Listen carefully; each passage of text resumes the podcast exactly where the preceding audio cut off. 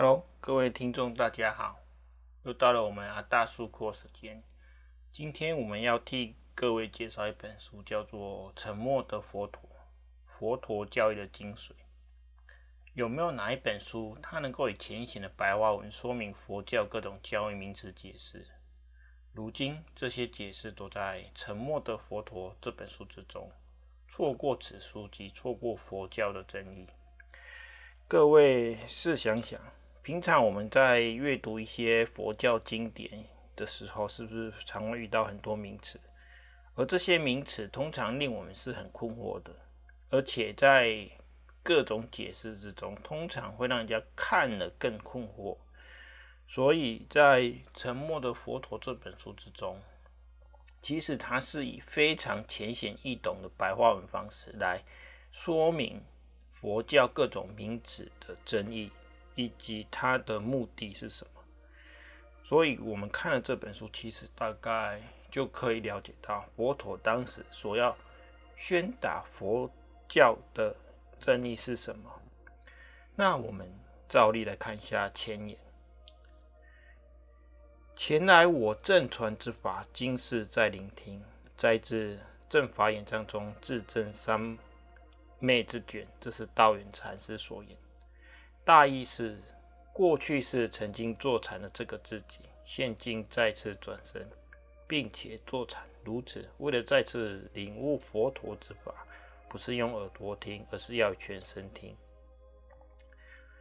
佛陀入灭两千五百年，其教义尚处于沉默之中。但揭开佛陀教义真髓的关键，就在修行论中。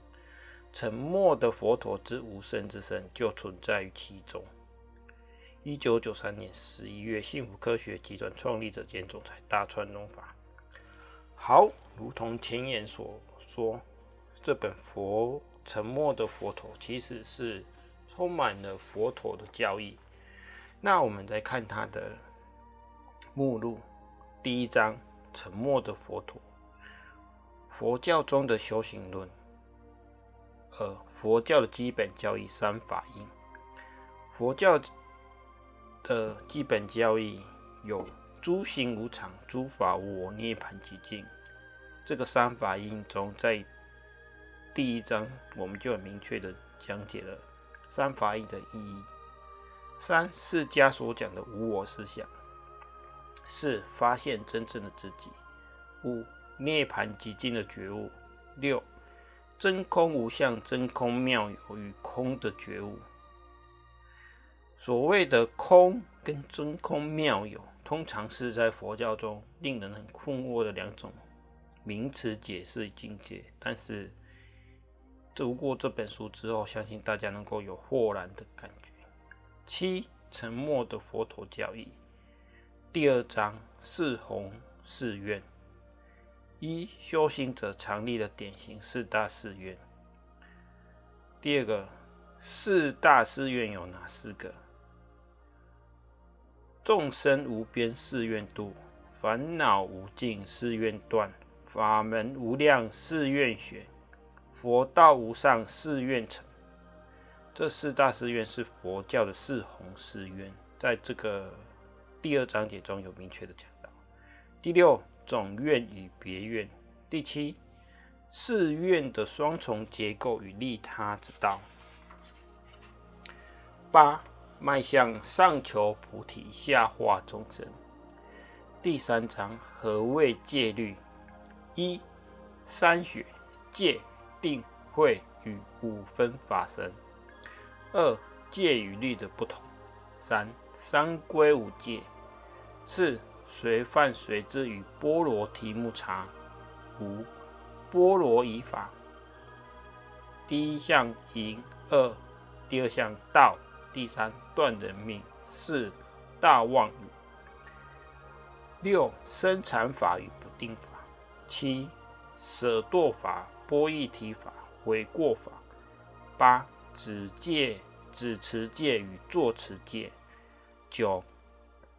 大乘佛教的十善戒：第一，身三不杀生、不偷盗、不邪淫；二，口四不妄语、不恶口、不良舌、不綺语；三、义三，无贪无嗔不邪见。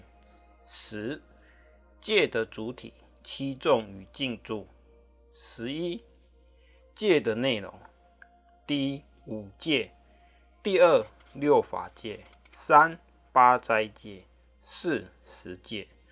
十二，作为拯救时代的理想神且。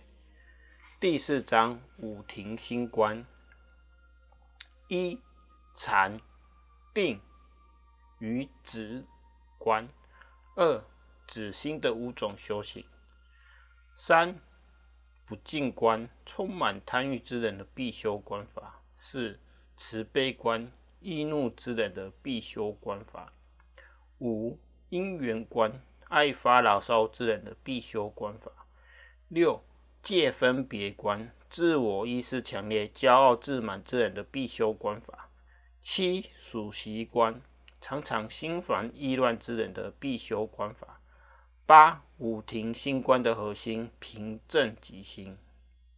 第五章，何谓智慧？一、三学，戒定慧中的慧；二、智慧的种类：一、生德慧。与生俱来的智慧，二三慧，后天努力的智慧，一文慧，吸收真理知识；二思慧，透过思索而获得的智慧；三修慧，透过修行而获得的智慧。三四与般若，一三次元的知性与宗教的知性；二无我认识与善恶不二的立场。三、如实之见。四、四是支撑般若的基础部分。五、般若与智。四、世间的观点与灵界的观点。一、作为斩断烦恼之力的般若智慧。二、苦乐中道与般若的智慧。第六章解脱的意义。一、解脱与涅槃，自由与和平。二、性解脱，疑的克服。三、定解脱，克服物质的波动。四、慧解脱，无明的克服。五、心解脱，欲望的克服。六、聚解脱，烦恼障和解脱障的克服。七、无法分身，戒定慧。解脱，解脱之见。第七章何谓魔？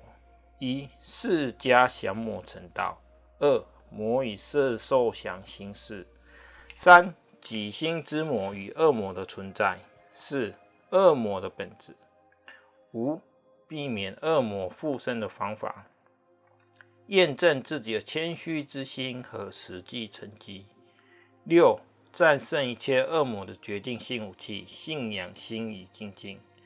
最后是后记，我们可以看到、听到，其实在这本书里面讲了很多佛教的专有名词，这些通常是我们在修行佛法真理过程中所遇到的疑惑。其实不瞒各位说，就算做。笔者看了这本书看了很多次，可是当我第一次看，当我在看到这些名词的时候，其实内心也是很惶恐以及模糊的。所以，其实，在《沉默的佛陀》这本书中，是值得我们一看再看，并品味其中，可以获得真正的智慧与佛法真理的一本书。